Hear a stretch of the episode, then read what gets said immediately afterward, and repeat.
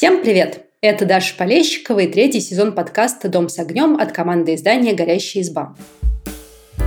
Мы приглашаем в гости людей, которые живут действительно необычной жизнью. Например, переехали из города в деревню и поселились на ферме. Или путешествуют в доме на колесах по Европе. Отправились в экзотическую страну или в экспедицию на полярную станцию. Гости сегодняшнего выпуска Наташа как раз переехала в экзотическую страну. А еще примерно одновременно с переездом она рассталась с мужем.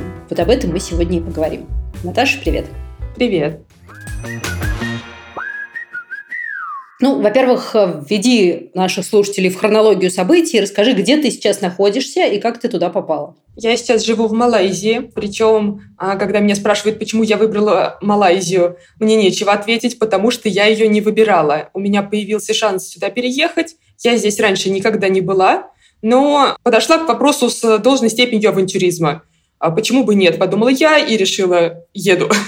так что я не знала ничего. Для меня это был сюрприз но а, я воспользовалась своим шансом, и вот я здесь. Я, честно говоря, тоже совершенно ничего не знаю о Малайзии, даже с трудом представляю себе, где она находится, на каком языке там говорят. Расскажи поподробнее про эту страну. У Малайзии общая граница с Таиландом, а, получается, она находится южнее.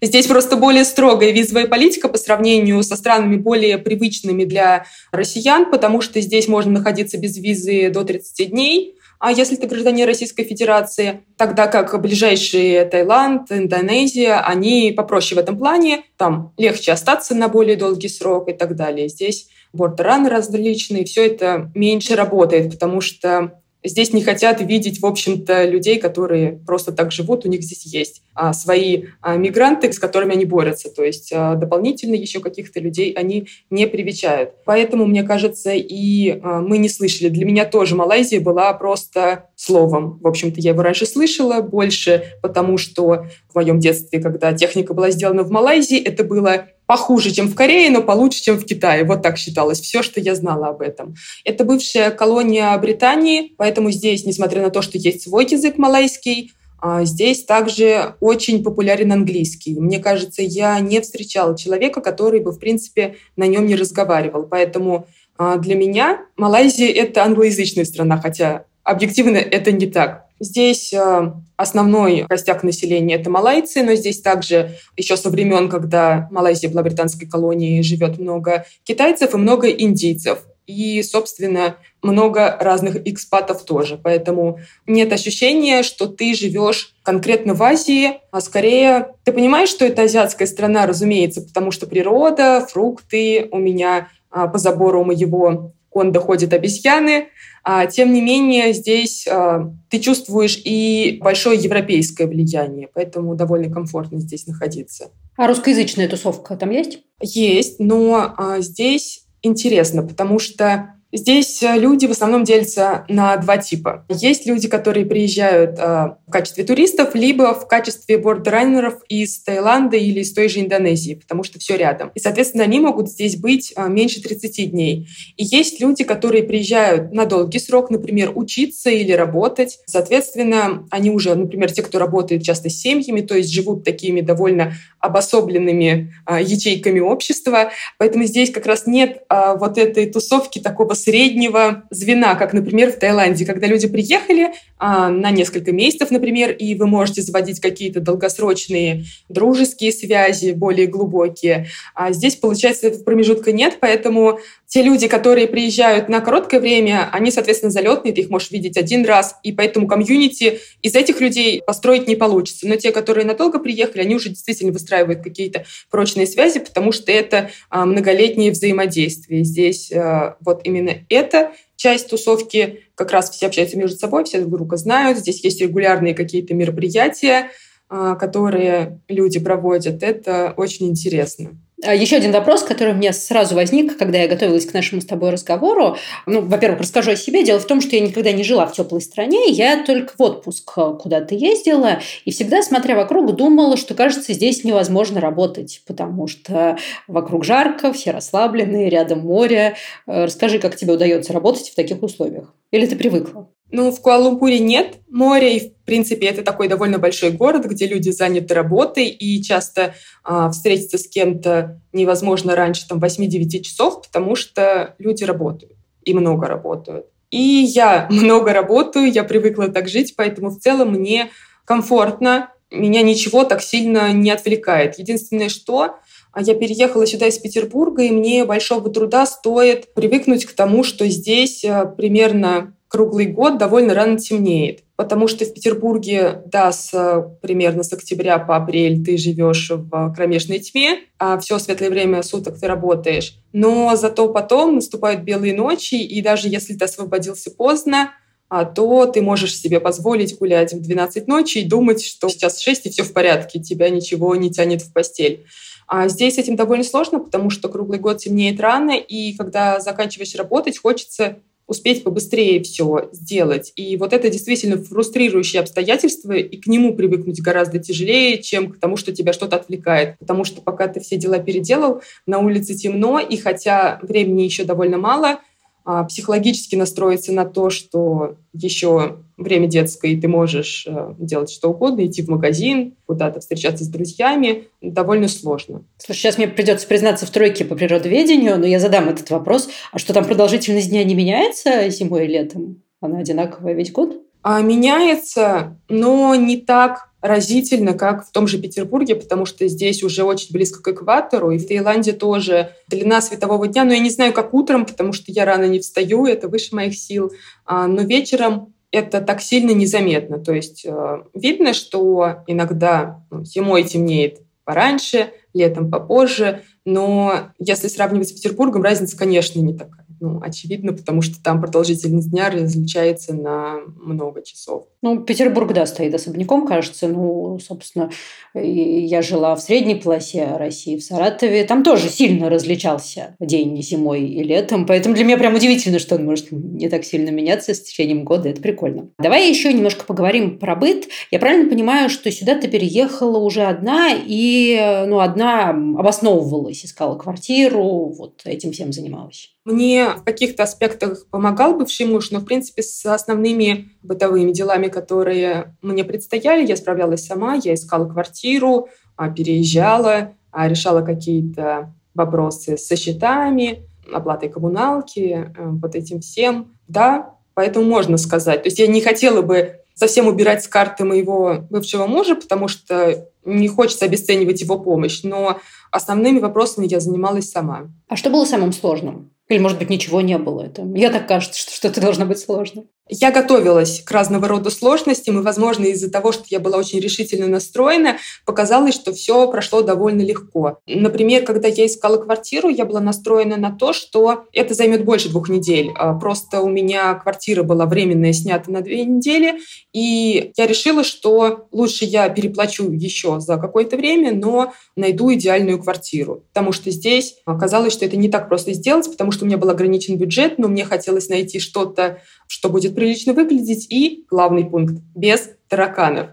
А здесь эта задача со звездочкой, а, особенно при ограниченном бюджете, поэтому я настраивалась на долгие поиски. Но как-то так вышло, что квартира, в которой я живу, была третьей квартирой, которую я посмотрела, и она меня сразу устроила, и я абсолютно довольна выбором. То есть здесь а, как-то звезды сошлись, повезло, что мой путь оказался гораздо проще, чем то, что я ожидала. А у меня свежие воспоминания о переезде и поиске квартиры на новом месте, потому что мы сейчас с семьей живем в Сербии, и здесь мы всего полгода, и были, в общем, ровно в твоей ситуации, когда у нас было временное жилье арендовано даже, кажется, не на две, а на полторы недели, и мы были готовы его продлить, если вдруг не успели бы найти квартиру.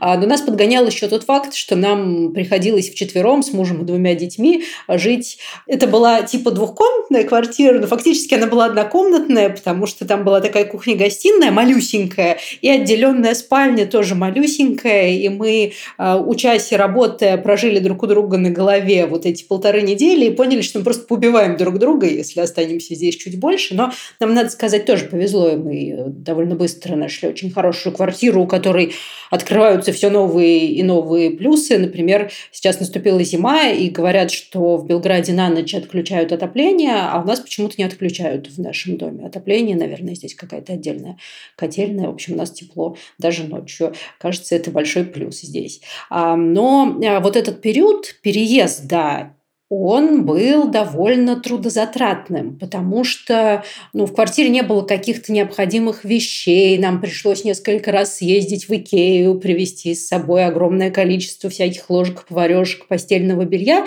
и делить это на двух взрослых было ну, просто проще. Вот у тебя с этим были какие-то сложности? На самом деле я поняла, что одной в таких бытовых вопросах гораздо проще, потому что ты знаешь, что хочешь. Тебе не нужно ничего ни с кем согласовывать. То есть из большой менеджерской работы придумать, согласовать, еще что-то такое, все превращается просто в исполнительскую, когда ты идешь и делаешь. Да, по Икее э, я заметила, что ходить по Икее одной очень грустно, потому что там все обычно либо парочками, либо семьями, либо еще что-то такое. Но в целом, если у тебя есть цель, то ты просто идешь, все покупаешь. И да, мне приходилось, естественно, разбивать это на несколько визитов, потому что просто моя грузоподъемность ограничено. Все-таки даже если ты используешь такси, то тебе какое-то расстояние на себе это приходится тащить.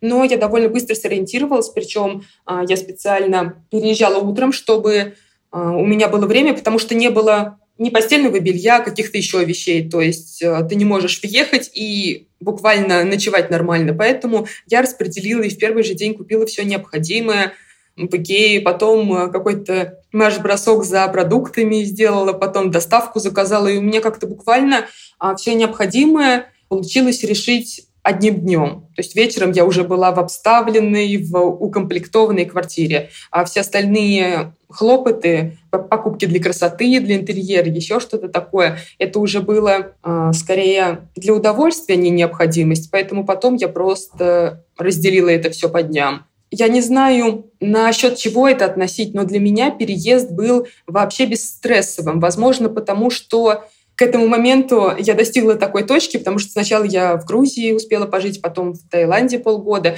Возможно, к этому моменту я так стала невосприимчива к такого рода приключениям в том плане, что ну, будет какая-то неудача, ну и подумаешь, это просто быт. И меня эмоционально это уже мало затрагивало. Я просто брала и делала, и как будто бы уже знала, что что тут может не получиться, что в походе в Икею может сложиться не так. Поэтому мне это довольно легко далось. Опять же, когда ты один, а, снимается куча эмоциональных моментов, поэтому это гораздо проще оказалось, чем могло бы быть. Получается, тебе пришлось обосновываться вот так вот, начиная с постельного белья и поварешек, в трех местах. В Грузии, в Таиланде и вот здесь, в Малайзии. Не совсем, потому что и в Грузии, и в Таиланде я жила в квартирах, которые были рассчитаны именно на ну, такой временный съем, что ли.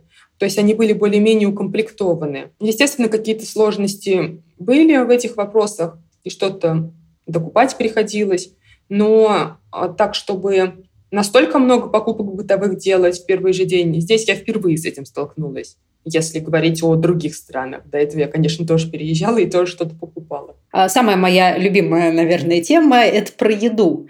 А, и вот здесь Малайзия кажется вообще очень интересным местом, потому что ну, там же всякие тропические фрукты, дуриан, вот этот вот известный. А с другой стороны, кажется, что могут быть сложности с привычными продуктами, с любимой всеми гречкой. Вот расскажи про это. Что ты ешь? Я везучий человек. У меня нет никакого пристрастие к гречке, поэтому скорее на все вот эти поиски в чатах, где можно купить гречку, я смотрю с недоумением. Хотя по творогу все равно немного скучаю и по сырничкам из вкусвилла. Каждый уважающий себя иммигрант должен почему-то скучать из еды. А в целом здесь а, такая ситуация. На самом деле в Малайзии гораздо дешевле питаться доставками, чем покупать привычную для европейца еду, потому что купить готовое блюдо, а, в котором будет много риса, немножечко мяса, какое-то количество овощей можно довольно дешево. В то время как э, привычные нам продукты могут стоить дороже, чем, например, в Петербурге.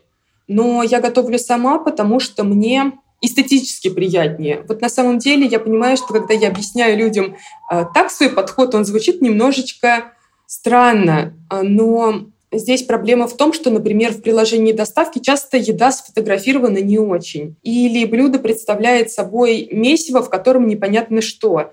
Если мне не нравится визуально что-то, мне а, не очень приятно это есть. Поэтому, если уж мне придется есть месиво, лучше я сделаю его сама и буду абсолютно ему доверять. По продуктам. Здесь довольно дорогие молочные продукты, а здесь довольно дорогая говядина, потому что ее везут из Австралии. Вообще очень много всего везут из Австралии, поэтому если хочешь питаться курицей и рисом, окей, все с тобой будет в порядке с твоим кошельком. Но если хочется какого-то разнообразия, то будет уже а, дороже. Плюс есть некоторая дискриминация одиноких людей в плане еды, потому что здесь мусульманская страна в целом, и семьи довольно большие. Поэтому найти литровую упаковку масла в супермаркете подсолнечного или а, килограммовую риса сложно. Не в каждом супермаркете можно такое найти. И стоить это все будет а, дороже, потому что вот тебе пятилитровая баклажка масла, вот тебе 5 килограмм риса, и делай с этим что хочешь, а я этого не съем за год, наверное. Поэтому я питаюсь, в принципе, относительно как обычно. Это мне обходится дороже, но питание важная часть жизни, поэтому я просто делаю так, как мне внутренне кажется правильно. А что касается фруктов, вообще многие когда спрашивают меня про Малайзию, даже местные говорят, ну, конечно, здесь дешевые фрукты и овощи. Здесь не дешевые фрукты и овощи с учетом нынешнего курса. А когда я приезжала сюда первый раз, вот как раз уже это был, в общем-то, часть переезда. А, я приехала сюда на месяц, потом выехала в Таиланд, чтобы дождаться визу и вернулась. А курс был примерно в два раза ниже а, рингит по отношению к рублю. Соответственно, тогда я действительно чувствовала себя здесь очень комфортно. Но когда я вернулась окончательно, оказалось, что рингит вырос в два раза, и все это уже стало дороже до такой степени, что иногда кажется, что манго на распродаже в России стоит примерно столько же, сколько здесь а, в магазине, который не а, совсем бюджетный, а, например, средний такой по ценовой политике, в который приятно зайти, в котором на полке все аккуратно разложено. Слухи о дешевизне фруктов несколько преувеличены. И, опять же, много всего экспортного. Даже, например, гуава, она тайская. То есть Таиланд находится близко. Но в Таиланде гуава намного дешевле, чем здесь. И, честно говоря, намного лучше по качеству. В том плане, что не отбитые бачка, не, не подсохшие, все такое. То есть с этим здесь не так просто. Удивительно, но мне почему-то здесь хочется не манго, а яблок и апельсинов. Очень странная история, но если хочется, я выбираю не манго, а апельсины и яблоки. В общем, я здесь не показательный совсем пример, если говорить о еде, потому что я просто ем то, что мне нравится, и не очень исследую местную еду, потому что есть много препятствий, которые мне помешают в полную силу наслаждаться ей. А, ты знаешь, забавно, вот в Сербию сейчас приехало много людей из России, и здесь а, скучающие по родным сырникам, шурме или шаверме, в зависимости от того, откуда ты, открыли огромное количество ну, русских кафешек с вот такой привычной едой. То есть здесь можно и питерские пышки съесть, и сырники, и пельмени, и все что угодно. А в Малайзии такое есть или экспаты еще не додумались до такого бизнеса? А в Малайзии есть. А, я знаю как минимум о трех ресторанах, которые, они такие мультикультурные, потому что у Малайзии, кажется, какие-то особые отношения с Казахстаном, Узбекистаном, возможно, еще какими-то странами. И здесь много а, людей именно оттуда. То есть они учатся в университетах, работают подозреваю, что какая-то упрощенная схема взаимодействия есть, поэтому им проще, чем россиянам здесь быть. И здесь есть э, несколько ресторанов с э, такой мультикультурной кухней, которую скорее можно отнести к кухне бывшего Советского Союза, потому что там соседствуют блинчики, плов, какая-нибудь колбаса из конины, торт Наполеон и хворост какой-нибудь, а, как блюдо, а не как средство для растопки. И люди туда действительно ходят, русскоязычные, судя по тому, что я слышу. А, но я еще не пробовала, потому что до такой степени а, не успела соскучиться. Я, честно говоря, тоже еще ни разу не ходила в такое кафе, потому что все, о чем я успела соскучиться, я могу приготовить сама в этом. В общем, большой плюс тех, кто умеет готовить. Давай еще поговорим о жизни одной. Мне это очень интересно, потому что так сложилось, что вот лично я одна никогда не жила. А, я жила с родителями, потом я вышла замуж, а, жила с мужем, потом у нас появились дети. И я вот здесь на себя это часто примеряю, что вот, например, вечер, а что бы я делала, если бы я была одна, что бы я готовила, если бы я была одна. Мне очень понравился, например, недавний тренд э, про Girls Dinner, где девчонки показывают свои странные ужины, стоящие из там, соленого огурчика, горсти помидорок черри и чипсов. И... Ну, в общем, все вот это я на себя примеряю и даже немножко жалею, что у меня не было такого опыта. А вот расскажи, ты же э, ну, много лет э, жила с мужем, а сейчас одна, и это изменило жизнь. И вот что тебе в этом нравится, а что не нравится, возможно. Действительно, я была 13 а, лет в отношениях, и мы познакомились еще в студенчестве. Я успела немножечко пожить одна до этого, но это все равно был такой возраст незрелый, когда еще не очень а, понимаешь, что от жизни хочешь. А на самом деле я сама раздумывала о том, как это будет, еще когда, как это могло бы быть, когда мы были в отношениях.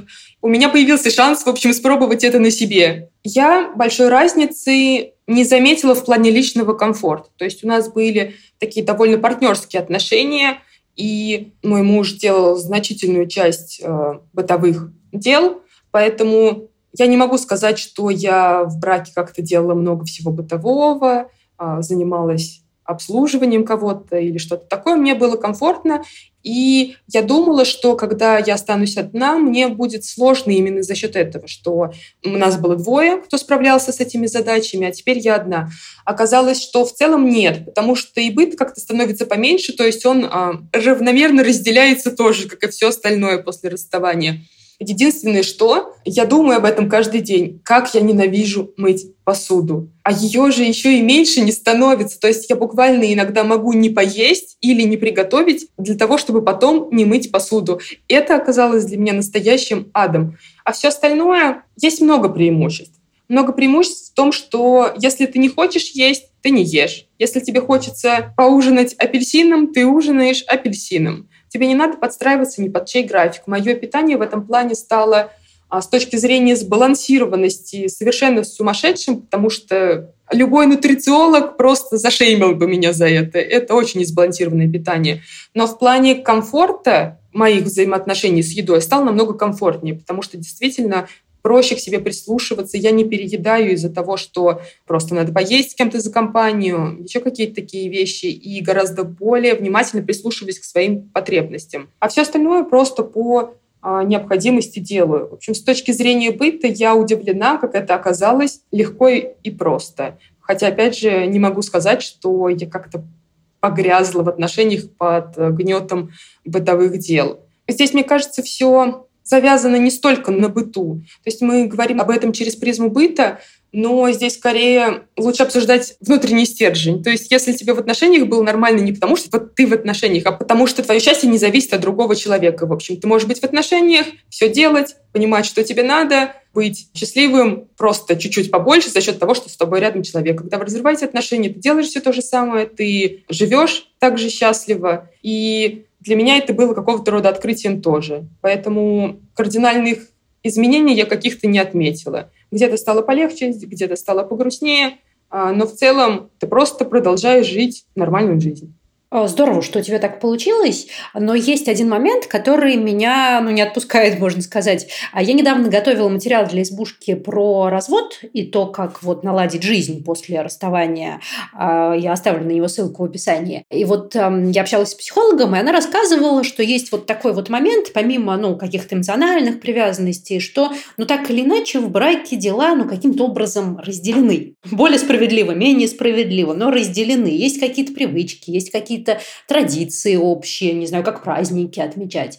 И после расставания людям приходится вот эту свою часть жизни своей выстраивать э, заново. Начиная от бытовых моментов, например, э, ну вот у нас в семье муж занимается всеми ну, счетами, оплатой коммунальных услуг, я вообще в это не лезу. И, например, если он перестанет это делать, или если мы расстанемся, мне придется это все делать самой, мне придется разбираться с нуля в этой сфере, ну потому что вообще на меня сейчас не касается, это не моя обязанность, но а есть какие-то вещи, которые его не касаются, например, он не готовит. И, соответственно, это будет для него какой-то новинкой. И, ну, про традиции. Например, у нас нету вопроса, как, не знаю, встречать Новый год, потому что у нас есть план, как мы каждый год семьей встречаем Новый год. А если вдруг семьи не будет, то надо будет это заново выстраивать. Вот пришлось тебе какие-то вещи выстраивать заново, заново чему-то учиться, что до этого тебя не касалось? Вот, кстати, Новый год – это действительно тема, которая меня огорчает, потому что один из плюсов отношений для меня всегда был, что а, мне не приходилось никогда в декабре думать, где я буду встречать Новый год, как. Я знала, что у меня под елкой тоже будут подарки, и было хорошо от этого. Поэтому Новый год такая грустная для меня тема, но в остальном, я думаю, мне повезло, что расставание произошло незадолго до того, как я первый раз переехала. Моя жизнь изменилась настолько, что в ней все, кроме работы, стало новым, поэтому там просто не осталось места для того, чтобы соблюдать какие-то традиции, еще что-то такое. Я думаю, что если бы я осталась в той квартире, где мы прожили какое-то время, мне было бы грустнее, потому что, естественно, когда кто-то что-то делал, а ты к этому привык, а, когда ты просто каждый день видел человека в каком-то кресле, и когда ты постоянно делаешь какие-то рутины, но теперь а, в одиночестве, а не с этим человеком, это, конечно, и эмоционально, и в плане загруженности. Наверное, воспринималось бы по-другому. Но так как я сразу практически переехала, просто не было возможности потасковать. Во-первых, потому что это постоянный а, стресс, и в плохом, и в хорошем значении, потому что стресс, он же нас мобилизует, кратковременный, поэтому ты чувствуешь себя всесильной, ты готов к новым приключениям а, и все такое. А с другой стороны, как раз не остается пространства просто для того, чтобы скучать почему-то старому детально, потому что у тебя буквально отняли все старое, и ты как-то тоскуешь по всему этому в комплексе. И для того, чтобы как-то порефлексировать на тему именно взаимоотношений, не остается сил, потому что у тебя такой, от тебя оттяпали такой значительный кусок тебя с переездом, как ни крути, потому что я очень люблю Петербург и свою квартиру и все такое, что ты просто как-то по всему скопом скучаешь, но строишь свою жизнь а, по кирпичикам с какой-то, ну если не с нуля, то с какой-то позиции а, более низкой. Для меня поэтому это было не совсем так, хотя действительно, то есть я тоже писала статьи а, на подобные темы, и это общий момент. Просто в моем случае это не сработало из-за обстоятельств. А, ну вот я думала, что одновременно переезд и расставание – это такой двойной удар по психике получается. И это пережить сложно, и это пережить сложно. Все вместе должно бы быть в два раза сложнее. А по твоему опыту получается, что наоборот, это сложно, это сложно, а вместе как будто бы легче. Минус на минус встает плюс. Ну, если это можно назвать минусом, не знаю. А для меня это действительно сработало так, но я бы не выдавала это за общее место, а, потому что мой случай как раз ошибка выжившего. А, я не уверена, что многие люди восприняли бы ситуацию так же, а, потому что я не знаю, с чем это связано, но оно действительно само по себе стресс и кого-то может сломать. То есть как рецепт переживания разрыва я бы переезд не советовала бы, потому что это может быть сложно и может быть сложно вдвойне. Но мне повезло в этом плане, что моя психика работает так, что она восприняла это не как потерю смысла или какое-то трагическое событие, как приключение. Я себе дала обещание все, что дальше будет происходить в моей жизни, воспринимать как приключение, и до сих пор следую этому. Но все-таки здесь требуется в таких сложных моментах скорее поддержка психолога при необходимости и вообще контроль за состоянием своего психического здоровья, потому что а, верить в то, что все будет хорошо, это, конечно, здорово, но а, к себе надо относиться внимательно и не игнорировать, что даже если события а, приносит тебе много счастья и много хорошего в твою жизнь, это все равно может быть стрессом а, с долговременными последствиями, а продолжительный стресс все-таки не очень полезен для здоровья. Поэтому даже если кто-то находится в моей ситуации, чувствует себя очень счастливым, очень довольным и на пороге чего-то, все-таки какие-то тесты на состояние психическое я бы периодически проходила и при необходимости обращалась бы к специалисту. А, наверное, последний вопрос, который я хотела тебе задать. Ну, во-первых, можешь ли ты сказать, что ну все справилась э, с принятием новой ситуации в своей жизни? И если да, то сколько времени у тебя на это ушло, чтобы вот все это пережить, освоиться и как бы это, начать жизнь с чистого листа? Это интересно, потому что буквально сейчас, а, на этой неделе, я наконец осознала, что у меня есть ощущение, как будто бы я справилась с этой ситуацией. Несмотря на то, что Малайзия для меня не страна, а, в которой я вижу всю свою дальнейшую жизнь. Здесь это, в принципе, очень сложно сделать, остаться из-за визовой политики. Никаких тебе ВНЖ, никаких тебе гражданств. Поэтому я воспринимаю это как точку, где я успокоюсь и подумаю, а, что буду делать дальше. Но буквально на днях я как раз подумала, что если раньше я не знала, как отвечать на вопрос, нравится ли тебе Малайзия, потому что я сюда переехала не по выбору, а по обстоятельствам, то сейчас я могу сказать «да». И я даже вижу причины этого. К нынешнему моменту я, наконец, а, решила все бытовые дела. У меня появился круг знакомств и среди а, русскоязычной тусовки, и среди местных. И сейчас можно идти по улице и встретить кого-то знакомого, что сразу делает любой город больше твоим домом, потому что когда ты сплошь в толпе видишь незнакомые лица, это, конечно, некоторое чувство одиночества, а, поселяет в тебе, и ощущение, что ты немного как будто бы не существуешь, как будто ты какая-то симуляция в каком-то мире, где люди живут свою жизнь.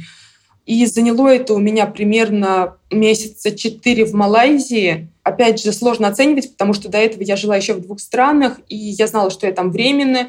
Это мешает оценить, а, сколько времени действительно понадобится, потому что когда ты постоянно где-то временно, ты а, буквально сидишь на чемоданах, и в твоей голове ты как то живешь немножечко взаймы, что вот сейчас я, да, я буду работать, я буду ходить в спортзал, я буду покупать продукты, изучать какие-то местные вещи, но ты все равно не можешь укорениться. А когда у тебя появляется такая возможность купить, а, я не знаю, удобную подушку себе, какую-то лампу, которая тебе нравится, какую-то сковороду, на которой ты будешь готовить в ближайшие два года, это, конечно, совершенно меняет правила игры. Возможно, это произошло бы быстрее, а возможно, происходило бы дольше в ситуации, если я сразу приехала в Малайзию, потому что когда ты так отчаянно хочешь уже где-то осесть, а, какую-то определенность получить, возможно, ты, наоборот, для этого как-то внутренние процессы катализируешь.